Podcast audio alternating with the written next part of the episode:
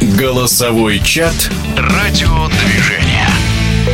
В новом футбольном сезоне возобновится розыгрыш Кубка Лиги с большими призовыми, но разве только финансовый стимул может сохранить уровень российского футбола? Первый вице-президент Федерации спортивных журналистов России Александр Ухов, известный спортивный обозреватель Александр Владыкин принимают участие в этом стриме и специально приглашенный гость, заслуженный тренер России Дмитрий Хамуха, ему и слово последние наши выступления, последние годы, что мы выступаем в Еврокубках, говорят о том, что мы значительно отстаем по интенсивности игры, по тому, как мы выглядим именно в матчах, особенно если те, кто команды, которые выходят в стадию плей-офф, то фактически на первых стадиях они сразу выбывают.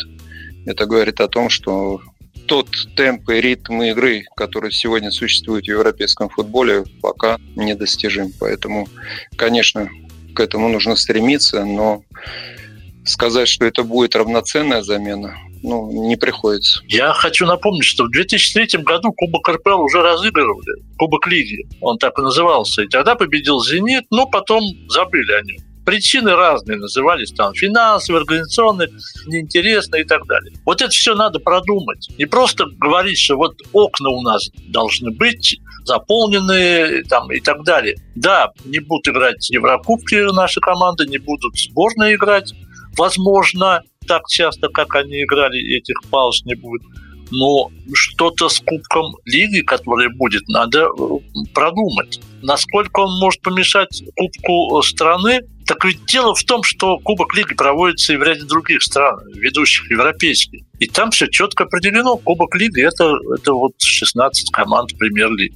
Кубок России – это всенародная, я всегда говорил, всенародная игра. Это всенародный кубок. И он не может быть ниже по уровню, по интересу, нежели Кубок РПЛ. Кубок Лиги предполагает победителю сумму в два раза больше, чем получит победитель нынешнего кубка. И поэтому Кубок Лиги для команд приобретет большее значение, чем Кубок России или, как назвал его Александр Владыкин, всенародное соревнование. Так вот это всенародное соревнование превратится, к сожалению, не во всенародное, а в соревнование тех, у кого нет денег. Кубок России, который в те годы, когда мы начинали играть, а потом писать о футболе, рассказывать и так далее, был номер два. Серебро и бронза чемпионата ценились меньше, чем Кубок России. Кубок Советского Союза, тире. Дмитрий, у меня вопрос. Вот вы упомянули интенсивность игры, и мы не выдерживаем этой интенсивности очень часто. И вообще, когда мы говорим про Еврокубки, да, как они там нужны, как много времени, там много окон э, выделяем, а потом вылетаем в первых же кругах, и эти окна непонятно чем надо занимать.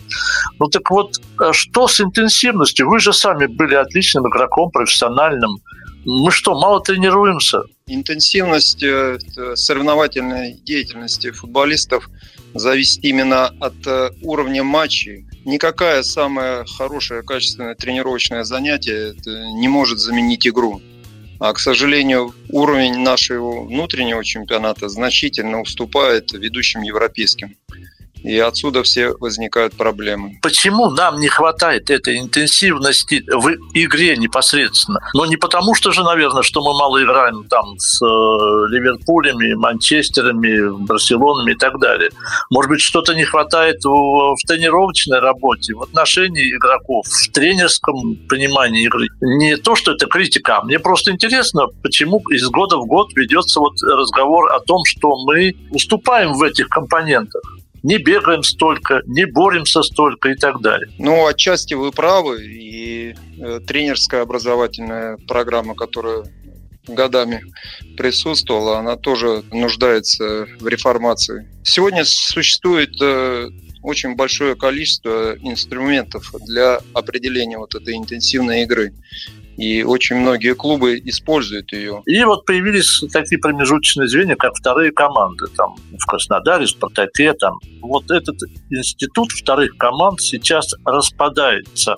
это окажет влияние какое-то негативное на наш футбол? Или э, все-таки дублеры, ну, скажем, с повышением возрастного ценза, может быть, э, может спасти вот это вот нынешнее положение дел? Именно вот этот э, пласт ребят, э, которые не успевали. Ну, есть ребята, ну, так называемые ретарданты, которые позднее физиологически формируются. И им необходимо большее время на то, чтобы просто окрепнуть чисто физически. Так как мы северная страна, если мы берем там Францию, Португалию и там южные страны, Испанию, то у них ребята формируются гораздо быстрее, у них иная физиология. Поэтому нам именно не хватало вот этих команд, которые позволяли выйти на определенный уровень чуть попозже, но они получали практику игровую среди профессиональных команд. Это было очень хорошее промежуточное звено. Но, к сожалению, экономическая ситуация здесь диктует другие правила, и сегодня клубы принимают такие решения, которые, несомненно, ослабят ситуацию по подготовке молодых футболистов. Два слова про вторые команды. Значит, содержание второй команды, ну давайте возьмем наше всеми любимые и вернувшиеся наконец-то в РПЛ «Торпеда». Значит, там вторая команда, не открою ни для кого секрета, порядка 80 миллионов рублей будет. Ну, получать на все про все. И вот эта сумма 80 э, миллионов рублей, она колеблется у всех плюс-минус э, вторых команд. А чтобы, э, я думаю, знали, значит, э, у «Спартака» молодежная команда, которая «Спартак-2», которая очень хорошо играла ФНЛ, ярко, красиво. Она, может, и не стремилась к тому, чтобы занять высокое место, но игроков она регулярно поставляла для основного состава, и там есть очень сильные, очень хорошие ребята. Так вот, э, вся ее финансовая составляющая 50% зарплаты промиса. Ну, мы отошли от э, того, с чего начали. Наверное, это будет очень э, принципиальным и важным.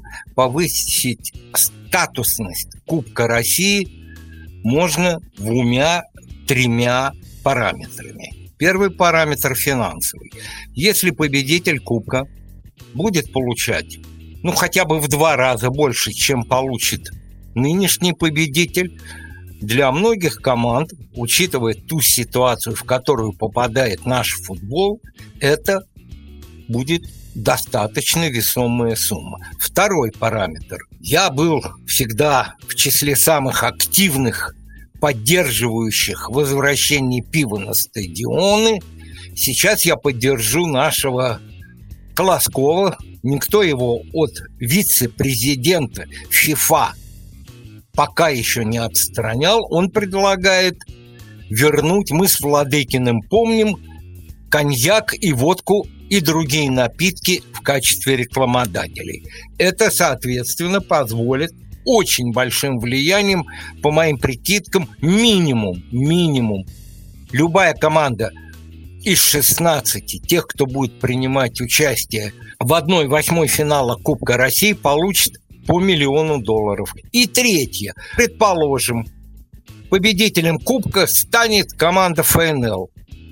А в первенстве ФНЛ она, предположим, займет пятое, шестое место. Ну, не принципиально, какое место она займет. Мы даем ей право, если это достаточно внезапно, но тем не менее мы даем ей право сыграть переходные матчи с командой, занявшей 12 место, предположим. Это один из интересных вариантов, который предложил футбольный эксперт Александр Ухов. В стриме также принимали участие обладатель Кубка России, заслуженный тренер России Дмитрий Хамуха и спортивный обозреватель Александр Владыкин. Голосовой чат «Радиодвижение».